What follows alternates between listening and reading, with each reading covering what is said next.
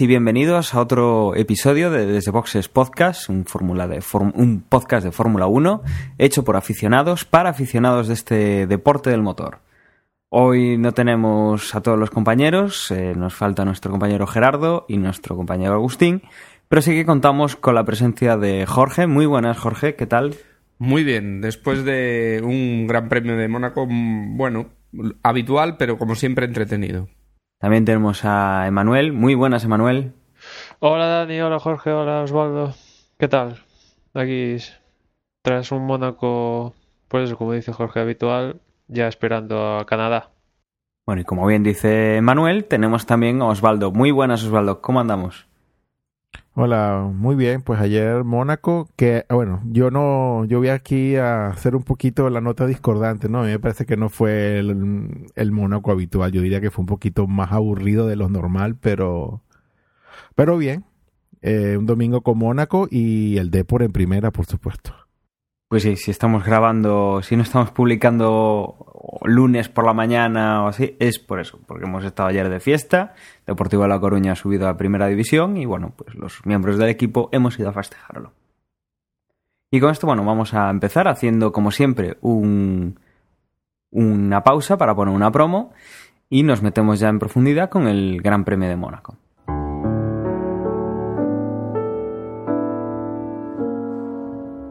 Para los de Motorola, para los de Sony Ericsson, para los de HTC, para los mágicos, para los héroes, para los soñadores, para los legendarios, para los que les gustan los tatuajes, para los que quieren ser el primer nexo, para los que tienen un deseo, para los que tienen un Android, para los que no, para los que les gusta la fotografía, para los que usan Twitter, para los que se agobian con la seguridad informática, para los que buscan opinión, para los que toman cervecita en el pado, para los que tienen un bonsai, para los que escuchan la guardilla, para los que escuchan gravina, para los frikis, para los pijos, para los que tenemos pelazo, para John Locke para los que se encuentran perdidos, para ti, para todos, Droidcast, el podcast sobre Android y mucho más.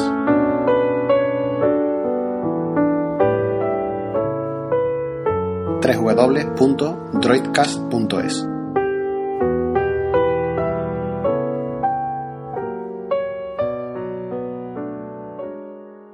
Y entrando en materia, el Gran Premio de Mónaco empezó esta vez un jueves, como, como suele ser habitual en Mónaco y no habitual en la Fórmula 1, con los primeros entrenamientos libres que nos puede comentar Emanuel, que siempre está ojo a visor a ver qué es lo que pasa con los equipos en estas eh, jornadas previas, digamos, a la parte importante de los grandes premios.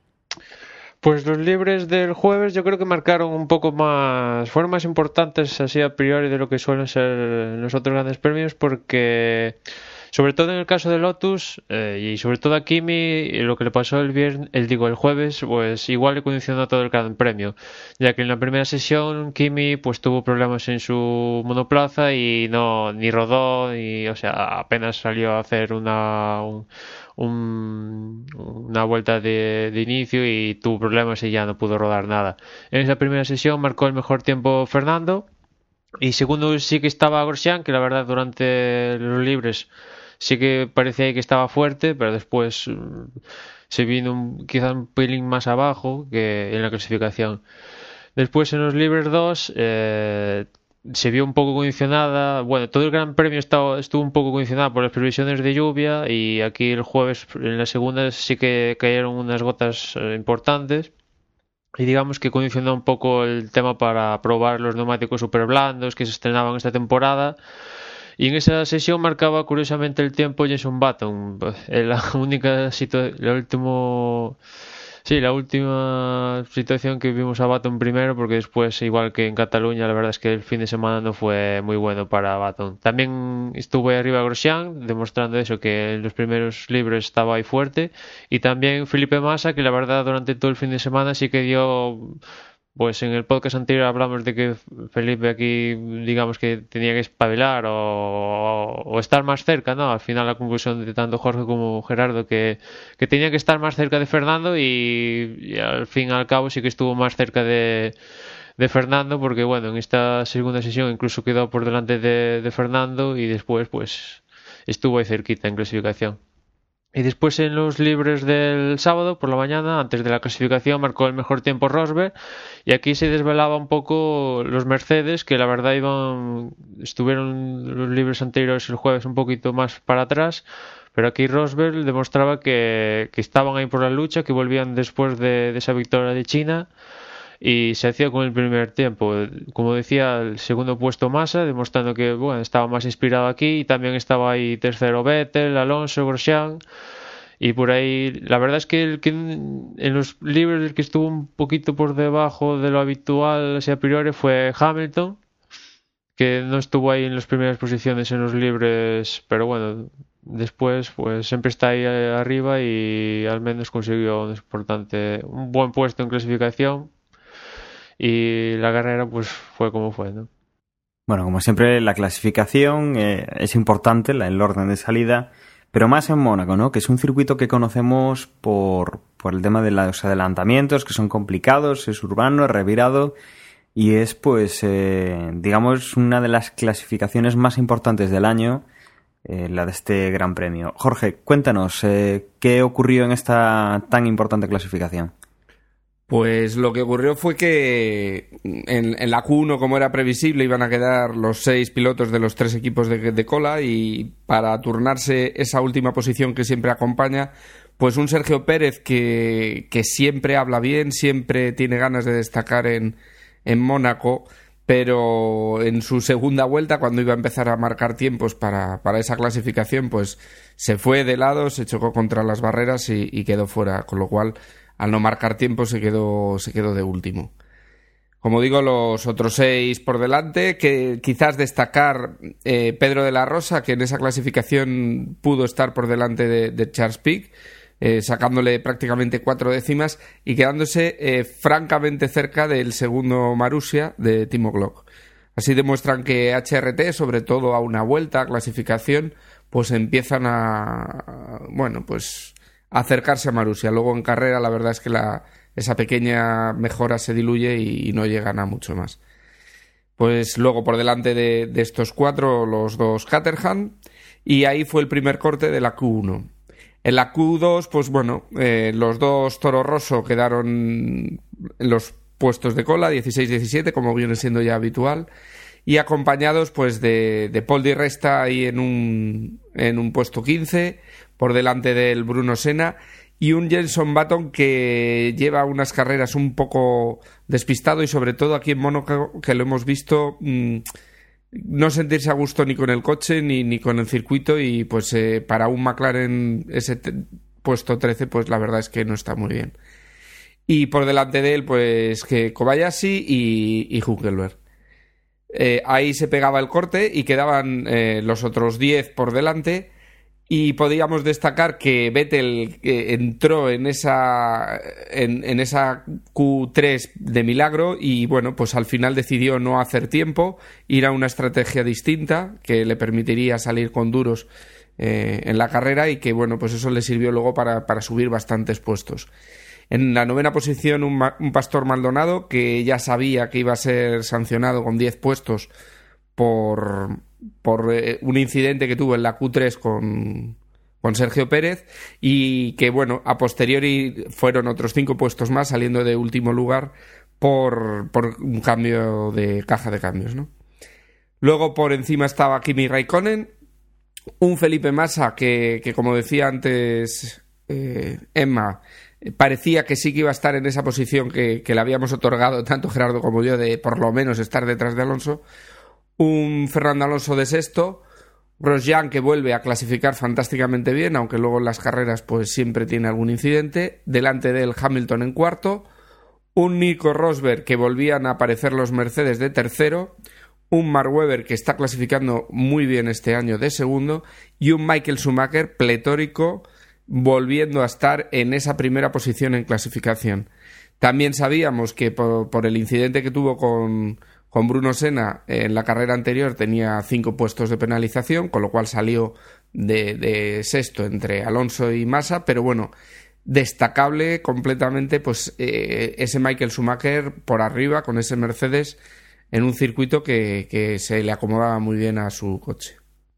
Un, un apunte aquí, eh, comentaba Jorge el caso de Maldonado, es que fue en, en los últimos libres eh, el accidente con, con, con Pérez y la verdad es que fue, no sé, si el fin de semana de Cataluña le salió todo a precis de boca a Pastor, aquí todo lo contrario. Ya empezó que el Williams no era el Williams de Cataluña, después el, el toque con, con Pérez, que la verdad, no sé si eso fue más que palabras o qué demonios pasó ahí entre Pérez y sobre todo Maldonado, porque fue a tocarlo. Y después, entre sanción, caja de cambios y después lo que pasó en la carrera, la verdad es que el día y la noche.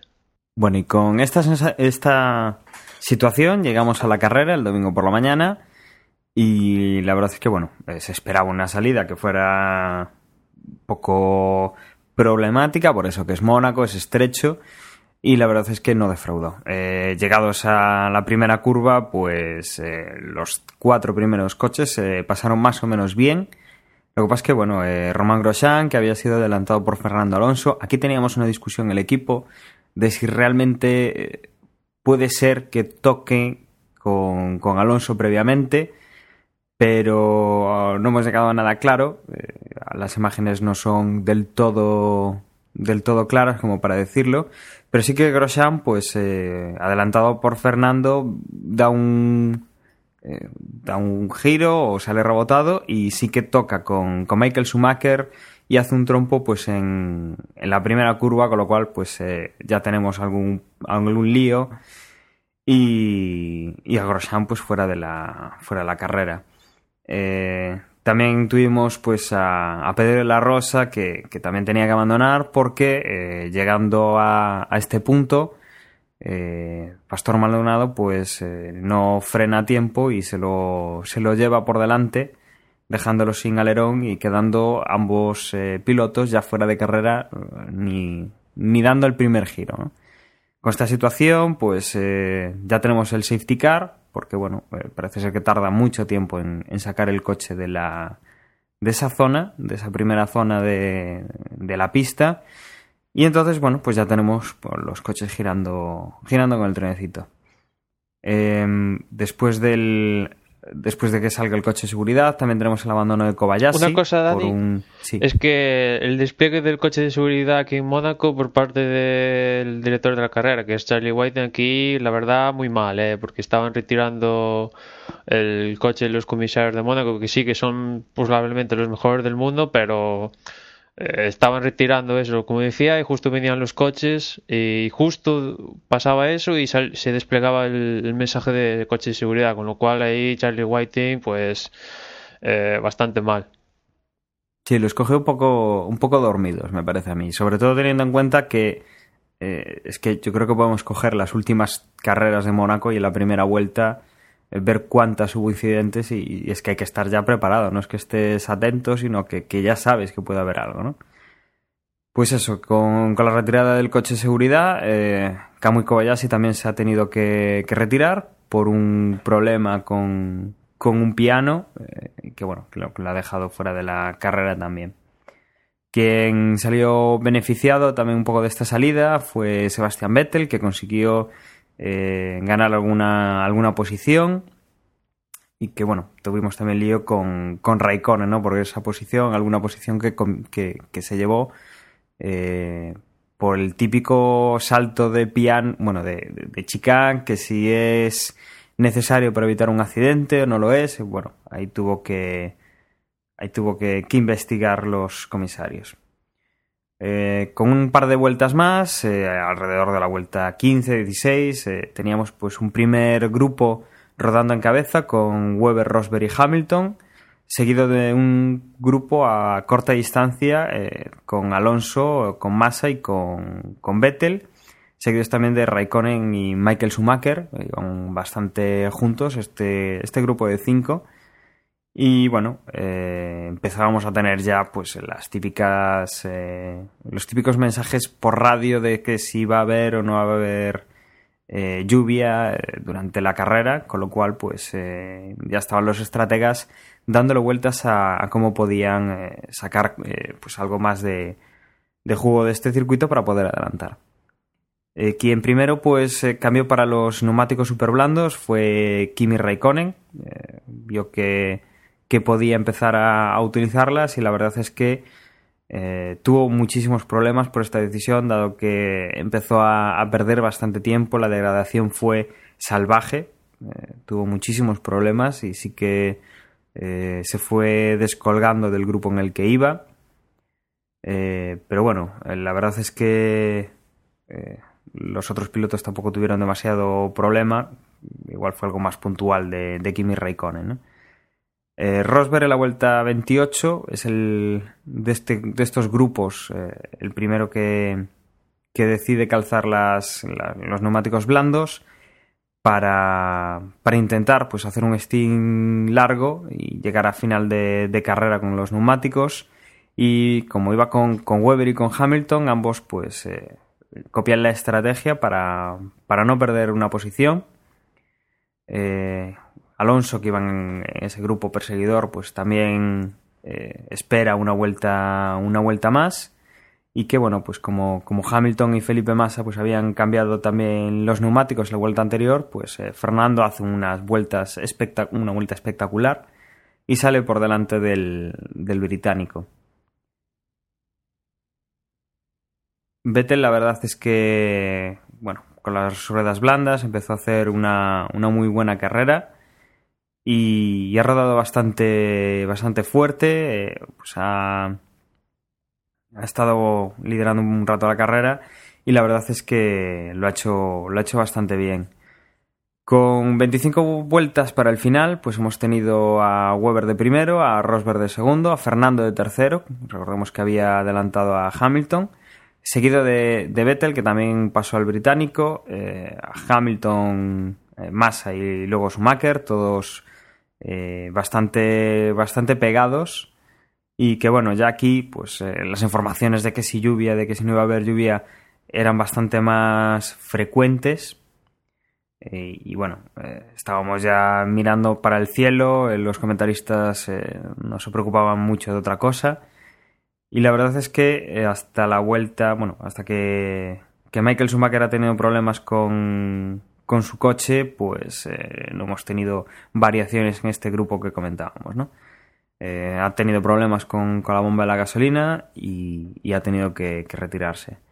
Eh, quien estaba haciendo también una gran carrera era Jean-Éric Bernier, que iba octavo, pero que bueno, comentábamos también antes de la grabación que se decía que, que si el equipo había pues tenido un problema un- había cometido un error, puesto que lo, lo mandaron para boxes a cambiar neumáticos y cambió por intermedios, eh, pero bueno, como, como apuntaba Emanuel, eh, tenía que entrar en boxes y, y el hecho de poner intermedios o poner unos neumáticos buenos, pues eh, tenía que, que perder ese tiempo y ya pues eh, de perdidos al río y, y si se ponía a llover, pues si estaba con los intermedios era una gran una gran opción pues para, para conseguir algo más en, en una carrera que se podía haber convertido en algo eh, caótico, ¿no? Con la, con la lluvia y sobre todo en, en Mónaco. Y la verdad es que la situación poco cambió en las últimas, las últimas vueltas. eh, los coches se juntaron todos muchísimo. La verdad es que entraron pues hasta el sexto piloto entraron eh, Weber eh, de primero, Rosberg a 0,6 segundos, a Fernando Alonso tercero a 0,3, Vettel también a cuarto a 0,3, eh, Hamilton a 2,7 segundos y Felipe Massa a 2 segundos de, Hamilton. La verdad es que muy apretado, tuvimos pues eh, poco poco adelantamiento. Bueno, en las últimas vueltas estos pilotos no, no consiguieron cambiar de, de posición. Eh, los únicos adelantamientos pues fueron los doblados y era la, esa, esa pues eh, ocasión que podían haber aprovechado alguno pues para, para hacerle el, el trenecito a alguien y, la verdad es que no hubo movimiento. Eh, se amenazó con, con lluvia, pero, pero la verdad es que así quedó la, la carrera sin, sin más emoción, pues eso, el, ver un, un doblado que, que hiciera que alguno de ellos cometiera algún error o, que llegara o que llegara la lluvia. Eh, séptimo, bueno, eh, llegó Paul Di Resta, ya a 35 segundos. Octavo llegó Nico Hulkenberg. Kimi Raikkonen, con sus problemas, eh, llegó noveno. Y Bruno Senna llegó cerrando la clasificación ya de, décimo. Y bueno, así es como, como ha terminado la carrera. Y, y bueno, algo ya decíamos al principio, pero eh, podríamos ampliar un poco lo que os ha parecido y no sé si Osvaldo, pues por ejemplo, que era el que tenía la opinión así más encontrada, más eh, eh, de que le había aburrido un poco la carrera, pues a ver si se anima a decirnos por qué. sí, sí, bueno, a ver, yo lo que no, no, no digo que la carrera haya sido del todo aburrida, solo que, que bueno, sí, al principio tuvimos la, la típica carrera de Mónaco, que siempre en la salida pues es emocionante y efectivamente pues hubo los toques, vimos al pobre al pobre Grosjean de nuevo que, que no logra completar eh, o tener un poco más continuidad más allá de que lo, lo vemos en los, en los libres y en la clasificación hacerlo muy bien, pero creo que ya de las seis carreras habrá, habrá completado dos a lo sumo, siempre hay algún incidente que le hace no, no completarla. Vimos volar un poco a Kobayashi también y bueno, esa parte digamos que es típica de Mónaco, estuvo perfecto. Digamos que lo que yo lo que yo comento es claro, una vez que se hace el primer juego de, el primer cambio que, que Weber digamos que condiciona un poco la estrategia y todos todos los que venían detrás van y la copian porque no hacerlo podría traducirse en que perdían perdían los puestos y luego sabemos que pasar en carrera es complicado pues ahí a partir de ese, de ese primer cambio, la carrera lo que hemos visto es un monólogo donde han jugado mucho más la calculadora que otra cosa. Eh, cierto que, que sabemos que es muy complicado pasar en Mónaco, que no es un gran premio de, de muchos adelantamientos, pero a lo que me refiero yo es que vimos un tren sin un ataque claro o, o, aparente, salvo cuando en ese último tercio, cuando se empezó a comentar, y digamos que las transmisiones de radios empiezan a comentar lo de la lluvia, fue que empezamos a quizás a ver un poquito de presión entre, entre los cuatro o cinco primeros coches, donde se pusieron todos muy, muy, muy juntos y, y digamos que fue, se vio un poco como que de osadía y, ataque entre los coches, pero más allá de eso lo que vimos fue que yo creo que cada, cada piloto tenía su calculadora y dijeron, este campeonato está muy abierto, cada carrera la está ganando un piloto distinto, aquí no hay que volverse locos y cada quien va a agarrar sus puntitos porque el campeonato hasta ahora lo que importa es sumar y no ganar. Entonces, a eso me refiero yo con que esa, esa última parte me pareció más aburrida de lo normal. Y más allá de esto, ¿qué, mm, o qué conclusiones saco yo? Pues las conclusiones que saco es que, bueno, Force India, que al principio en los primeros podcasts estamos comentando que era un equipo que no se le veía que no carburaba, que estaba mm, no despuntaba, pues ya vemos que poco a poco pues los dos coches están empezando a puntuar. Renault vemos que no termina de no termina de despuntar. Yo tenía la idea de que esta podía ser una carrera donde donde Lotus eh, o por lo menos uno de los pilotos de Lotus ganara, pero no fue así. Vamos a ver si en, en Canadá mm, tenemos ese séptimo eh, ganador distinto, que sería pues la bomba.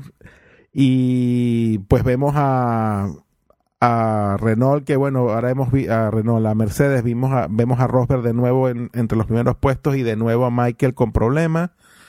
Eh, lo mismo, un, poco más de lo mismo con McLaren. Entonces, ¿qué es lo que estamos viendo? Estamos viendo que sigue todo muy abierto, que no hay, digamos que los equipos no son del todo constantes, que hay, hay equipos que en un gran, gran premio despuntan, pero luego en los siguientes, pues, pasan a, eh, a una, a, a, un punto medio y, luego de seis carreras, yo, yo, creo que lo que podemos ver, y también se los comenté yo al principio, que no, no había que descartar de ninguna manera a Red Bull, y lo que estamos viendo es que eh, quizás el equipo más constante ha sido Red Bull, porque yo creo que en todas las, por lo menos sus dos pilotos, ya hemos visto que han ganado por lo menos una carrera, en la mayoría de las carreras han puntuado, pues los tenemos ahí a tres puntitos de, de, Alonso por el campeonato. Entonces, sí que hablábamos al principio de que McLaren tenía el mejor coche, eh, dijimos muchas otras cosas, pero al final lo que nos han demostrado estas seis carreras por los momentos es que el equipo más constante ha sido Red Bull por los números que, que hemos visto.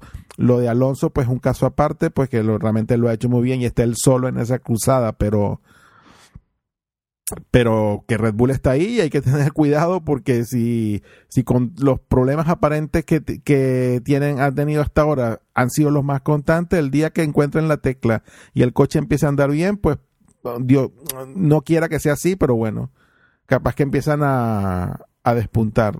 salvo esto, digamos que yo lo que espero es que un, un pequeño despunte de Lotus, que por lo menos Kimi gane una carrera y bueno, que Groyan tenga mejor, mejor suerte y bueno, ver también qué pasa con Williams y Maldonado, que realmente no tuvo nada de suerte este fin de semana, ¿no? Y bueno, y eso, eso es lo que, lo que me baso yo un poco para decir lo de, lo de la mitad, última parte un poco aburrida de Mónaco, eso que fue una carrera de mera calculadora y vamos a, sumar los puntos y a ver qué pasa en Canadá. Quizás un poco estoy de acuerdo en cierta manera con Osvaldo, porque aunque he dicho que entretenida, porque es que yo creo que Mónaco tiene, ese halo especial que, que la verdad luce bien. Yo lo hice un tuit y es que la verdad es que a mí Mónaco es un, un gran premio que me gusta, pero sí que después, además de las anteriores carreras, que creo que han sido muy entretenidas todas, eh, esta. Primero que los pilotos han sido muy conservadores, como ha dicho Osvaldo. Y, y, el, y de los pocos que estaba, bueno, intentando adelantar y echando todo el asador era Sergio Pérez y, bueno, pues acabó al final como tenía que acabar, es decir, retirado. Pero sí que faltó un poco de, de rivalidad, aunque no aunque se sabe que en Mónaco es prácticamente imposible adelantar, y si no que se lo digan a Baton detrás del Caterham de Kovalainen, pero, pero bueno, sí que hubiera estado bien un poquito más de, pues eso, de disputa, aunque no se pudiera hacer, por lo menos intentarlo, ¿no? No, bueno, si lo que comentaba yo, eso, es, eso, ese, digamos, esos dos minutos de, de, que si va a llover, no va a llover, cuando se, han, cuando se han puesto todos muy juntitos, yo creo que fue lo más emocionante que vi ya en el último tercio de carrera, porque, pero una vez que ya se, se dieron cuenta de que ya no llovía, pues otra vez se frenaron y todo volvió al, al cauce natural que llevaba. Sí, pero como dijiste tú, pues me, refiero, me, refiero yo que esa parte eh, realmente fue emocionante, cuando se pusieron todos muy cerquita, que empezaron a asomarse los morros unos a otros, y, y va a llover, y ahora aquí, pues a ver quién, quién se equivoca, porque si llueve, uno se equivoca y gano yo el... Pues, y eso fue lo único, de resto la carrera fue un, monólogo aburrido. Sí, quizás destacarla también el a Vettel otra vez, ¿no? Que, ha demostrado que, bueno, pues eh, en esa salida un poco pues tumultuosa en la que él se vio beneficiado y con esa estrategia que decidió el día anterior de salir con esas ruedas distintas a todos los que tenía por delante, pues le llevó a poder hacer el cambio muchísimo después, quizás eh, lo más acertado y, y, claro, esto al final le ha llevado a, bueno, pues eh, quedar detrás de Alonso de tal manera que, que, aunque ha perdido algún puntito, sigue estando ahí y, no ha sido un desastre con, como podría parecer saliendo en esa posición 10. Bueno, y Weber saliendo, Weber ha tenido una, una salida magnífica eh, eh, este fin, o sea, ayer en, en Mónaco, ¿eh? como, como nunca. Yo estaba, yo estaba segurísimo de que, de que lo iban a pasar y la verdad es que mantuvo el, el tipo y, y, ha hecho una carrera pues también muy buena Mark Webber, no se puede Bueno, este año completo yo creo, ¿no? Porque no esta, es, esta no es la primera carrera en la que sale bien, este, este 2012. Y, y, va haciendo su carrera al tran, ¿no? Y bueno, pues con, con esta victoria redondea este principio de temporada que, que va, pues eso, poco a poco, pero, pero sumando puntos, igual ahora mismo a puntos con Vettel en esa segunda posición. La verdad es que este Weber se parece, bueno, la situación de Red Bull se parece a la de hace dos años con cuando Weber también estuvo ahí, bueno, hasta Corea, ¿no? Que estuvo ahí líder del mundial. La verdad es que la situación se parece a Red Bull en ese sentido se parece un poco a ese año porque Weber también en clasificación le, le luchaba a Vettel y igual que este año que eh, la verdad es que está bastante inspirado en clasificación y, y, a Vettel parece que el año pasado se salía con pole tras pole y, este año que le cuesta un, pelo, ¿no? Más de lo habitual. Eh, después la verdad es que yo eh, no sé muy bien lo que decir, o sea, sí tengo mi opinión, pero es decir, hoy vemos a Weber primero, pero no sé, vamos a Canadá y resulta que no, igual no entra ni en puntos, igual, eh, yo qué sé, igual gana Sergio Pérez Canadá, que, que por poder ser, puede ser perfectamente, es una cosa, no sé, es algo irracional casi, ya, ya es que ya no, ni viendo datos ni nada, aquí puede pasar, está todo ya no es que te esté sumamente apretado, es que está sumamente apretado, es que eh, juegan condicionantes de eh, cómo esté inspirado ese fin de semana el piloto, que, que, que haya tantos grados de temperatura, que igual le toque el, los juegos de neumáticos que yo que sé como estén fabricados justo es la composición química perfecta y justo le cuadra un piloto pues justo ese piloto gana no es una serie de factores más puros que digamos más ajenos de los puros que son mecánica aerodinámica y estado y del piloto y, y al final pues no sé varía de un por ejemplo yo lo que sí que tengo claro es que como decía Osvaldo a McLaren se le ha pasado el arroz, o sea, contaba con un potencial. Lo que vimos en, en pretemporada, Melbourne con Baton ahí y después con esas poles consecutivas de Hamilton, sí que tenía ahí un potencial y vale, que va a seguir luchando ahí arriba, eso seguro, pero se le ha pasado todo ese arroz, todo ese potencial que tenía ahí. Eh, Red Bull ha perdido todo ese segundo que tenía el año pasado, evidentemente, pero eh, Vettel y Weber que ha subido el nivel, sobre todo, porque Vettel lo ha bajado más que, más que otra cosa, el que lo ha subido es Weber. Eh, digamos que también dan, o sea, hay grandes premios que sí que están ahí, por ejemplo, Bahrein Vettel estuvo muy bien, pero hay otros como, por ejemplo, el anterior en Cataluña Weber, pues que tampoco ahí pinchó un poquito Weber, ¿no? O sea, hoy estás muy bien arriba, por ejemplo, Maldonado en Cataluña se salió y, y aquí en, en Mónaco se retiró.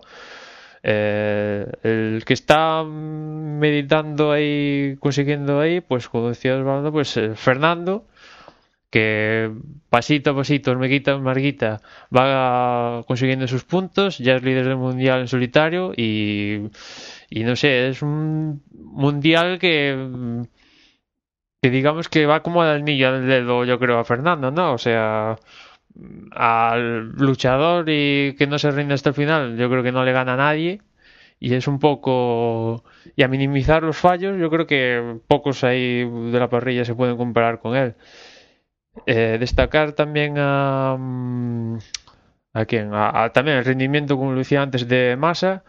Que bueno, por, ya era hora de que, que entrara en la Q3. Ha conseguido entrar en la Q3, que la verdad era bastante triste y aquí ha sumado un sexto puesto que, bueno, le sirve a Ferrari, por ejemplo, para coger a Lotus en el Mundial de Constructores, que Lotus tampoco ha tenido un fin de semana muy, pues eso, como decía, un día estar muy arriba, otro día estar muy abajo, y aquí le tocó a, Lotus pues estar muy abajo, con un noveno puesto que que aquí la verdad es que igual le pasaron factura sus dos años que no estuvo en Fórmula 1 y también lo que comentaba del jueves con la lluvia que no podían probar bien los neumáticos.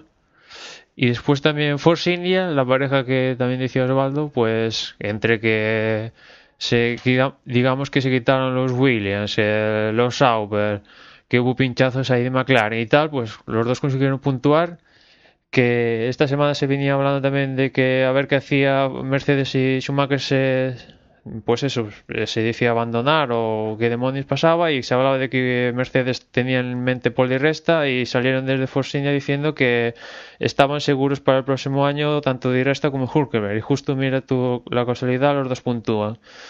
También ha puntuado Senna que en el anterior podcast decíamos que había el rumor de que igual Senna salía y después te vas a, los puntos que tiene cada piloto y ves que Senna, la verdad, pues no está tan mal. O sea, si le quitas los 25 puntos a Maldonado, pues la verdad es que Senna incluso estaría por delante del en el Mundial, ¿no?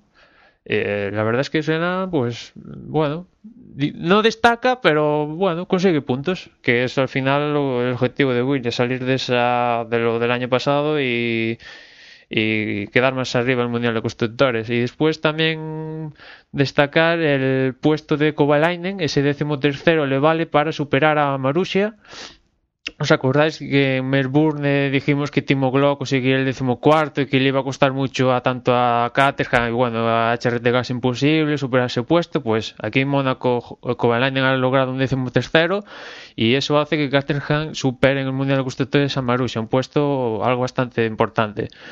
Y ya por último, en la parte negativa, lo que le está pasando a Baton, que es la tercera carrera sin puntuar y pues lo estamos diciendo, tanta igualdad, y lo decía Osvaldo nuevamente, que aquí fueron todos pisando huevos, no arriesgarse demasiado, pues eso, hormiguitas, puntuando, y Baton, la tercera carrera, el primer ganador, ahora lleva tres carreras sin puntuar.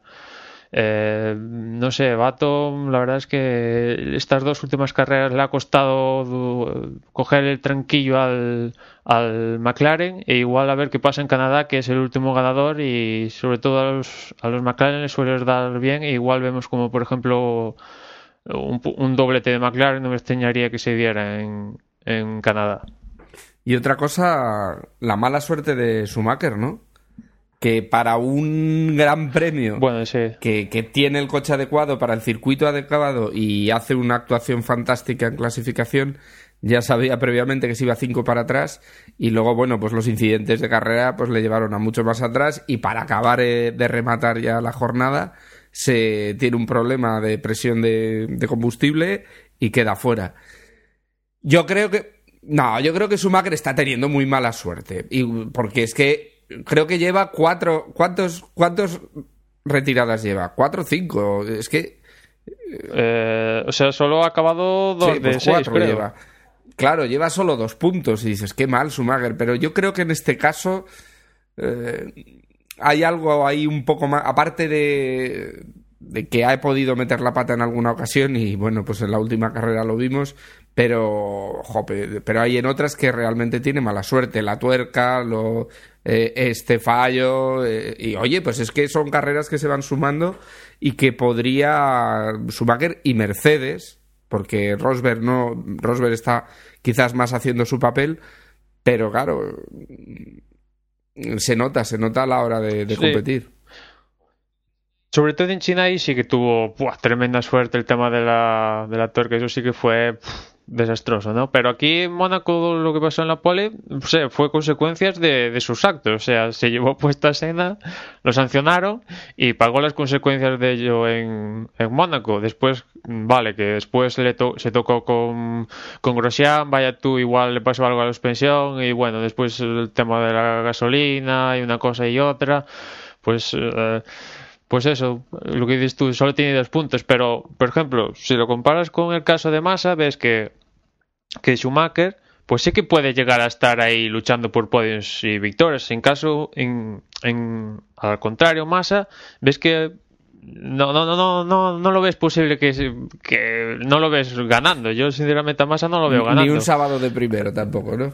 No, o sea, aunque he estado en los libros ahí en Mónaco arriba, pero no lo veo ganando. En cambio, a Schumacher, aunque tenga dos puntos, sí que lo ha demostrado aquí, aunque fuera por la sanción, que sí que puede marcar el primer tiempo. Aparte del coche, el Mercedes, digamos que podría estar al mismo nivel que Ferrari, ¿no? Más o menos.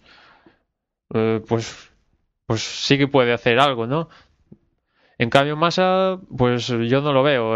Eh, y, y, espero que en Canadá, pues mantenga, bueno, todo el año mantenga el nivel que al menos eh, pues eso, un quinto, sexto, cuarto, pues mantenga estas posiciones, sobre todo para que Ferrari pues, esté arriba en el Mundial de Constructores, porque eh, yo estoy seguro que tanto Reconden como Grosjean, vale, han tenido aquí en Mónaco fin de semana malo, pero eh, la verdad es que eh, yo, yo los veo que van a estar ahí constantes ahí arriba en puntos los dos. Y es una, yo la veo como una pareja muy estable. Ahora mismo diría que la pareja más estable, evidentemente por puntos, Red Bull, tanto Weber como Vettel han ganado carreras, lo decía antes Osvaldo. Después pondría la de Lotus y tercero McLaren, aunque lo decía, Baton ya ha pinchado tres veces y después eh, Mercedes, antes que incluso eh, Mercedes, Sauber, Force India eh, y quizá Toro Rosso y después Ferrari pondría yo. Claro, Emanuel, pero date cuenta, lo que tú ahora estás diciendo, yo creo que confirma un poco lo que, lo que dije yo al principio y, y un poco va en, en desacuerdo en lo que también te decías tú, que tú decías que bueno, que Weber hoy está, decías de, Weber y Vettel que hoy están ahí, pero que bueno, como la situación que se está presentando ahora en el campeonato es tan, eh, tan de no saber qué va a pasar, que bueno, que quizás eh, los vemos ahora, los vemos luego abajo, pero yo no estoy tan seguro de eso, porque ya llevamos seis carreras, es cierto que son pocas aún pero son seis carreras en las que han sido el, Red Bull ha sido el equipo más constante, en, el, cual sus dos pilotos han estado siempre ahí, pinchando, pero pinchando pero en los puntos. Y es lo que, y es lo que los tiene a ambos con 73 puntos. Y sí, están detrás de Fernando, pero es que solo a tres puntos. O sea que tres puntos es nada. Podríamos decir que Alonso y los dos de Red Bull, tanto Vettel como Weber, están idénticos. Y yo creo que ahí radica un poco en, una, eh, en, esa pequeña ventaja que, que le tenemos que dar a Red Bull. Que, al, principio, digamos, digamos, las dos primeras carreras, los, claro, luego de, de, lo apabullante que fue el año pasado, pero es que ahora estamos en un escenario totalmente distinto donde el año pasado es borrón y cuenta nueva. Y aún así, y aún así, para mí Red Bull, hasta esta, hasta, digamos que tomando en cuenta estos, estas seis primeras carreras, son el, lo dicen los números, es el equipo más constante y no los podemos descartar. Ah, ni aún ni aún diciendo que no sabemos que probablemente en las seis carreras siguientes va a ser va a dar todo un vuelco de 180 grados y los que están arriba hoy estarán abajo mañana, pero pero que hay que tener mucho cuidado y, y sobre todo Fernando, tienen que tener mucho cuidado con Red Bull porque también están que los dos puntúan son el único equipo en el que los dos pilotos están ahí, porque siempre tenemos a Ferrari cojeando, eh, McLaren está empezando a cojear ahora, Lotus están ahí constantes los dos, pero los dos constantes medio hacia abajo. Y de, resto todos los, demás equipos cojean de una pata. Entonces, e, eso, eso es un, una ventaja que tiene Red Bull y cuidado si ese pequeño orificio lo toman y ya no los pueden coger. No, no te quito razón eh, y sigue, han estado ahí arriba. Eh, evidentemente, después del año pasado, donde Vettel arrasaba, pues es un cambio importante ¿no? a la situación. Pero bueno, nos alegramos. Yo me alegro de que haya cambiado la situación. Y no te quito razón, pero digamos, eh, vale, los Red Bull, digamos, podrían jugar la baza del equipo eh, digamos que pues eso distanciarse un piloto se distancia más que de sus rivales pero también eh, el año pasado está claro que Vettel arrasó a Weber está claro no y el año pasado y hace dos Weber estuvo ahí con Vettel. Vosotros creéis que ahora mismo está empatado a 73 que ah, está claro el puesto de primer piloto en Red Bull o dado la situación. No, no, pero yo, yo estoy hablando de Red Bull como equipo. Obviamente que siempre a la hora que ya, ya lo sabemos que pasó hace dos años y ahora con Vettel siendo campeón, pues pasará. Si la cosa, si la Red Bull tiene otra vez que decidir entre los dos pilotos, va a decidir por Vettel.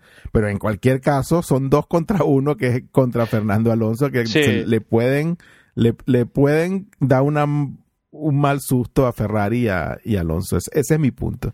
Sí, la rivalidad de los dos eh, al final los va a hacer campeón del mundo constructores. Eso, si siguen así, seguro, vamos. Eso no se lo quita a nadie.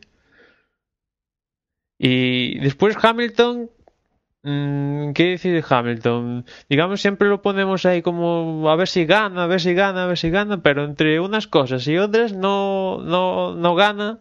Y también es cierto que el año pasado, o incluso hace dos, también, eh, precisamente lo que echamos de Mónaco, que pues lo que dices, que nadie se arriesgó y hace dos años, eh, creo recordar en Singapur o Singapur y Monza o así, que tuvo varios abandonos Hamilton por precisamente por dar ese paso de arriesgarse. Estamos viendo como este año, pues Hamilton, que siempre lo vemos impulsivo y siempre ataca ahí, pues este año está más relajado, ¿no? No, bueno, pero es que también hay que, digamos que hay que ponerse un poco en, la tesitura de Hamilton. Es que viene de un año horroroso, como fue el año pasado, y quizás se está tomando ahora las cosas con más calma. Y tampoco lo está ayudando la situación actual del campeonato, que es tan abierto que, bueno, por más que el hombre, digamos, que haga, las cosas bien y sin arriesgar, le están saliendo, pero lo que pasa es que también el campeonato está tan abierto que, digamos que no se, no se está traduciendo en algo tangible, pero yo creo que que Hamilton está ahí cogiendo sus puntitos y bueno, está de cuarto, tampoco muy lejos. Y que tenga que renovar. Que tenga que renovar este año. Bueno, ya es, sí, bueno, ya esa es otra cosa que también, digamos, eso es sí, un, una perturbación dentro del equilibrio que quisiera estar buscando que, que puede ser, puede, sí, puede ser un punto de inflexión para bien o para mal, ¿no? Lo de la renovación, pero hay que esperar a ver qué pasa. Sí, porque eh, aquí en Mónaco salió hasta el rumor de que Velte ya tenía un precontrato firmado con Ferrari para el próximo año, no, para dentro de dos. Pero ya lo han ya lo ha desmentido teóricamente. Sí, sí, y que el, próximo año iría Weber y dice a los dos Vettel, vamos. Si se cumple eso, yo me rapo al cero y. Pero yo creo que no sé, yo, yo, yo creo que Weber y Vettel están muy cómodos en Red Bull. les, han, les han dado coches ganadores que van a buscar en otro equipo. No, sí, aparte Vettel tiene contrato creo hasta 2016 y renovó el año pasado. Yo a la pregunta tuya de cómo veo a Hamilton, yo te he de decir que lo veo muy bien. O sea, yo creo que lo, todas esas locuras que le dieron el año pasado, ese rifirrafe que tenía con Massa y demás, ha dicho este año se ha centrado y es mejor eh, sacar cuatro puntos que cero. Es mejor sacar ocho puntos que cero. Y como dice Osvaldo, a estas alturas del campeonato estar a 13 puntos de la cabeza tiene todas las opciones, no solo por puntuación, sino por forma de correr. El que gana un campeonato del mundo, y más este año, es el que lo corre con cabeza. Y este año Hamilton está demostrando que es capaz de tener cabeza. Claro, lo que pasa es que hay un montón de otros pilotos que tienen Pero él está haciendo lo que tiene que hacer. Luego puede, luego puede, claro, luego puede ocurrir mil cosas, el coche, los rivales, pero si no hace lo que está haciendo, perdería esas oportunidades. De ahí a que lo gane, claro, es que hay muchos candidatos, que es lo divertido de este campeonato. Sí, a Fernando siempre que le preguntan, a ver, tú de los pilotos que hay, ¿a quién ves ahí que te va a dar la vara, no? Y él dice, pues yo siempre veo que, me va a dar la vara Hamilton porque, pues eso, el coche puede estar a cero, pero él siempre pone más dos, ¿no? Y, y, y no sé, va a llegar un punto Hamilton y quizás todos que se van a tener que arriesgar. Lo decía Osvaldo que el tema de la estrategia es algo que se está viendo este año pues serán neumáticos, serán los neumáticos, pero es en plan que todos van a lo a lo seguro, que a veces eh, ir lo seguro, como aquí en Monaco Ferrari le supone a Fernando ganar una posición a Hamilton, pero pues eso, decía no, todos van a si uno entra, eso hace que entren todos. Si uno no para, pues no para y, y va a llegar un punto del campeonato si quieren lo, distanciar unos de otros, donde eso va a tener que cambiar, yo creo, ¿no? Bueno, y pero, a ver, si todo sigue como hasta ahora, también es, cierto que son seis carreras nada más, falta mucho, pero yo creo que también todo eso, eh, yo creo que en ese momento, a medida que vayan, se vayan, las carreras se vayan sucediendo y si todo sigue más o menos como hasta ahora, pues eh, lo del arriesgue va a ser también todo calculadito. Mire, sacarán igual la calculadora, echarán sus números y dirán, aquí me toca arriesgar hoy y así harán en cada carrera, sacarán su calculador y decidirán si se arriesga o no. Hombre, tengamos en cuenta, tengamos en cuenta la, clasificación, cómo estamos a día de hoy. eh, cómo los que están arriba de todo, sobre todo Vettel y, Fernando Alonso, cómo han conseguido sus puntos. Eh, yo creo que los pilotos este año, como dice Osvaldo, lo que se están dando cuenta es eso, que, lo que lo que está dando puntos es la regularidad y no tanto pues el arriesgar en una carrera o, o, el intentar distanciarse, ¿no? Quien sea capaz de mantener el mismo nivel que están manteniendo ahora eh, hasta final de temporada, yo creo que va a ser el que lo decimos de una forma de una, de, o de otra forma, pero al final, eh, o, con la calculadora o, o siendo constantes, pues eh, ese va a ser el que se lleve al final el gato al agua. No, no sé si habrá alguien que pueda arriesgar, pero en cómo están eh, resultando las carreras hasta el día de hoy, eh, yo creo que el único que, que sea capaz de mantener la cabeza fría e ir eh, carrera a carrera eh, sacando los puntos, yo creo que será el que al final pues eh, tenga la, la, posibilidad de llevarse el, el, título. Y no creo que, que el título de este año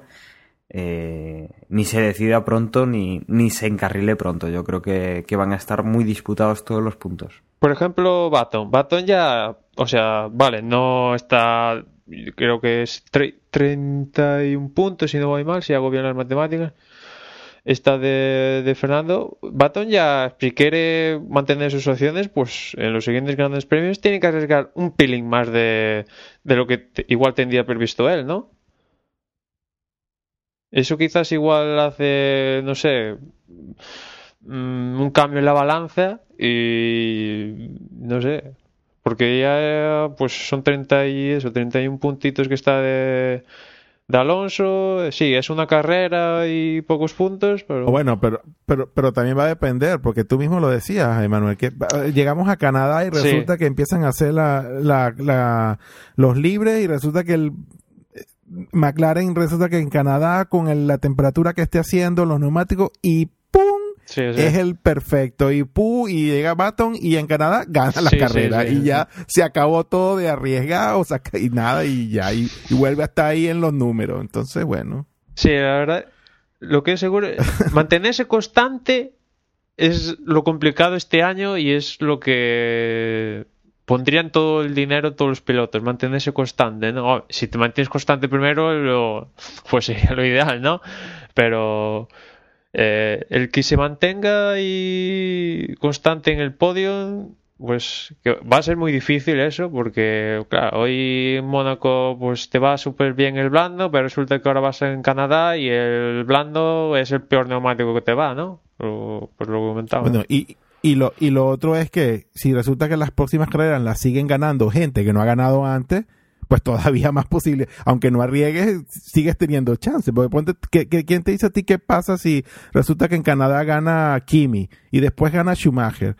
Y, y quién no ha ganado todavía y Hamilton y después la, la siguiente la gana Hamilton y tenemos nueve carreras con nueve ganadores. Bueno, si vemos y, eso ya. Cuando, cuando, cuando veamos esa lista de puntos, eso, ahí no hay estrategia que valga ni, ni, ¿qué te digo yo? Ni arriesgar ni nada, porque eso va a ser, eso va a ser una locura. Entonces nada, y hay que ir con lo que siempre, carrera por carrera y el abaco, para no repetir tanto lo de la calculadora y el abaco. Tum, tum, tum, sí, a ver qué es lo que, que, va a pasar. Sí, o sea, encontrar razones para lo que estamos viendo, yo, o sea, yo, yo, no las veo. O sea, un gran premio puede cambiar totalmente a otro, pues las cabras del año. Pero, sé que. Pero qué, pero qué divertido, ¿no? Sí, sí. Mira cómo salen los, pod, los podcasts, salen, mira, como una seda. Ya llevamos casi una hora hablando y a mí se me ha pasado volando. Sí, la verdad es que. A ver si, no sé, eh, los pilotos tienen que ser constantes, no cometer errores. Eh, y después los equipos mejorando el coche. Ahora para Canadá Ferrari va a tener un pack, digamos, la segunda evolución importante de, de, del año. A ver cómo, cómo, pues cómo funciona. Red Bull también hay sospechas ahí que en Mónaco pusieron algo en el fondo plano, unos huecos y que eso también se tiene que investigar. Eh, y así todos, ¿no? Eh, la constancia en el, la evolución de los coches, los pilotos que no cometan errores y, no sé, y rezar y demonios lo que demonios pase en el año, porque la verdad es que el campeonato, si el año pasado decíamos, bueno, si quitamos a Vettel, la verdad es que el año está interesante. Es que este año está Vettel, están todos y, y es lo que deseábamos todos, ¿no? Que esté, esté todo súper apretado y que encima en cada carrera un ganador diferente. Eh, y pues eso. Bueno, habría que recordar eh, cómo, cómo está la clasificación y, y, cómo se han repartido los puntos. Yo creo que, Manu eh, que, que Osvaldo nos lo puede comentar. Sí, bueno, luego, luego de toda esta perorata que llevamos ya casi una hora, pues comentarles que luego de los resultados, pues, eh, como ya lo habíamos comentado, pues Fernando Alonso va de, primero, de líder de mundial, 76 puntos. Muy cerquitita de, de, él, pues los dos pilotos de Red Bull con 73 puntos cada uno. Eh, Vettel y Weber y luego Hamilton con 63. Y pues lo sigue Nico Rosberg, Kimi Raikkonen, Jenson Button, eh, Román Grosjean, Pastor Maldonado, Sergio Pérez, Paul Di Resta, Kobayashi, Bruno Senna, Felipe Massa, Hulkenberg, Jean-Henri Bernet, Daniel Ricciardo y Michael Schumacher. Como ven, hay 18 pilotos que tienen puntos en, en lo que va de campeonato, lo cual es, yo diría que es récord. Yo creo que el año pasado esto no, no pasaba, así que pues eso les da un, una idea de todo lo, del por qué, pues lo que hemos estado comentando. Luego, pues los equipos, la constancia que venimos diciendo, Red Bull primero, 146 puntos, los eh, seguido de McLaren, 108 puntos, con 86 puntos están empatados Ferrari y, Lotus Renault.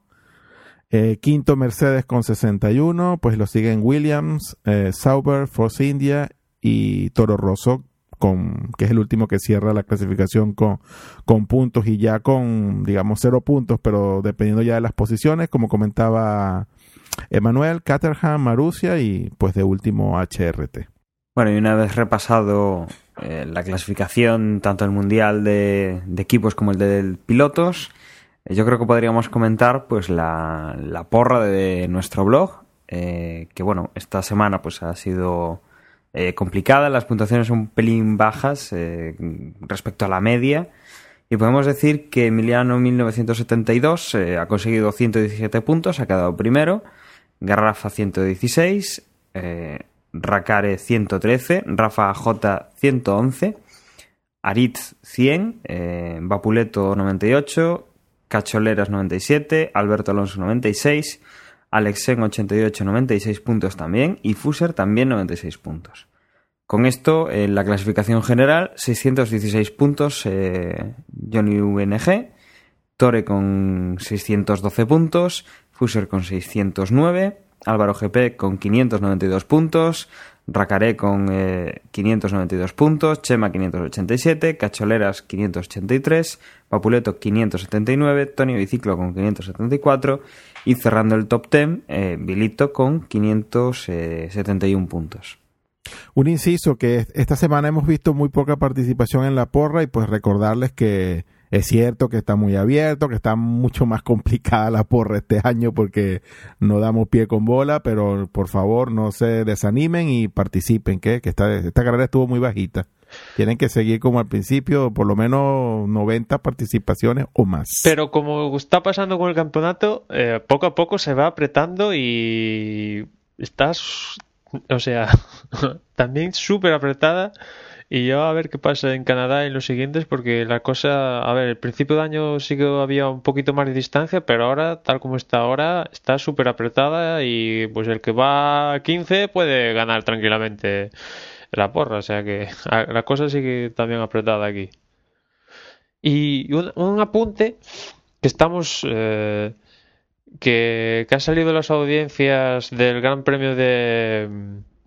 de pues del Gran Premio de Mónaco y es algo importante porque en los últimos años pues hemos visto cómo ganaba Vettel sobrado y eso eh, pues las audiencias han bajado notablemente. ¿Qué pasa? Que este año pues estamos viendo este campeonato como es y justamente la de Mónaco ha sido la carrera más vista de la Fórmula 1 en los últimos cuatro años. históricamente la, carrera de Mónaco suele ser la más vista del año, pues esta de Mónaco ha sido la más vista en los últimos cuatro años, pues eso, demostrando pues que la Fórmula 1 vuelve a despertar más interés del que de los últimos años aquí a los españoles y, sobre todo destacaba que había, creo que Canarias, Madrid y Galicia eran las comunidades donde más se ha visto el Gran Premio de Mónaco algo importante, eh, pues no sé, para mantener incluso la Fórmula 1 en España y que la veamos gratis, aunque a algunos no les guste la publicidad, yo creo que esto es importante también. Pues sí, ya sabemos lo que pasa con las series cuando baja la, la audiencia, que terminan canceladas. Eh, como la Fórmula 1 deje de ser rentable, pues para, para la cadena que lo está emitiendo ahora, que ya, ya viene de recomprar los derechos de una que no le salía rentable, pues, pues es lo que pasará, que, nos quitaría la Fórmula 1 si, si ven que esto pues no, no, no sigue teniendo el mismo tirón. De todas formas, yo creo que con Fernando ahí arriba, esta temporada, eh, quizá Mónaco, pues sí, es un, una carrera distinta, pero yo creo que, las audiencias volverán a, a, ir para arriba porque se está poniendo muy interesante, no, no podemos negarlo. Está poniendo interesante y, y, bueno, nunca se sabe lo que puede pasar el, el día de la carrera eh, con estas variaciones de, de, rendimientos, de tema de neumáticos, eh, de estos problemas que están teniendo los pilotos pues para, para mantener el mismo nivel en todas las carreras y que, que les está haciendo sacar lo mejor que hay que tienen ellos como, como pilotos.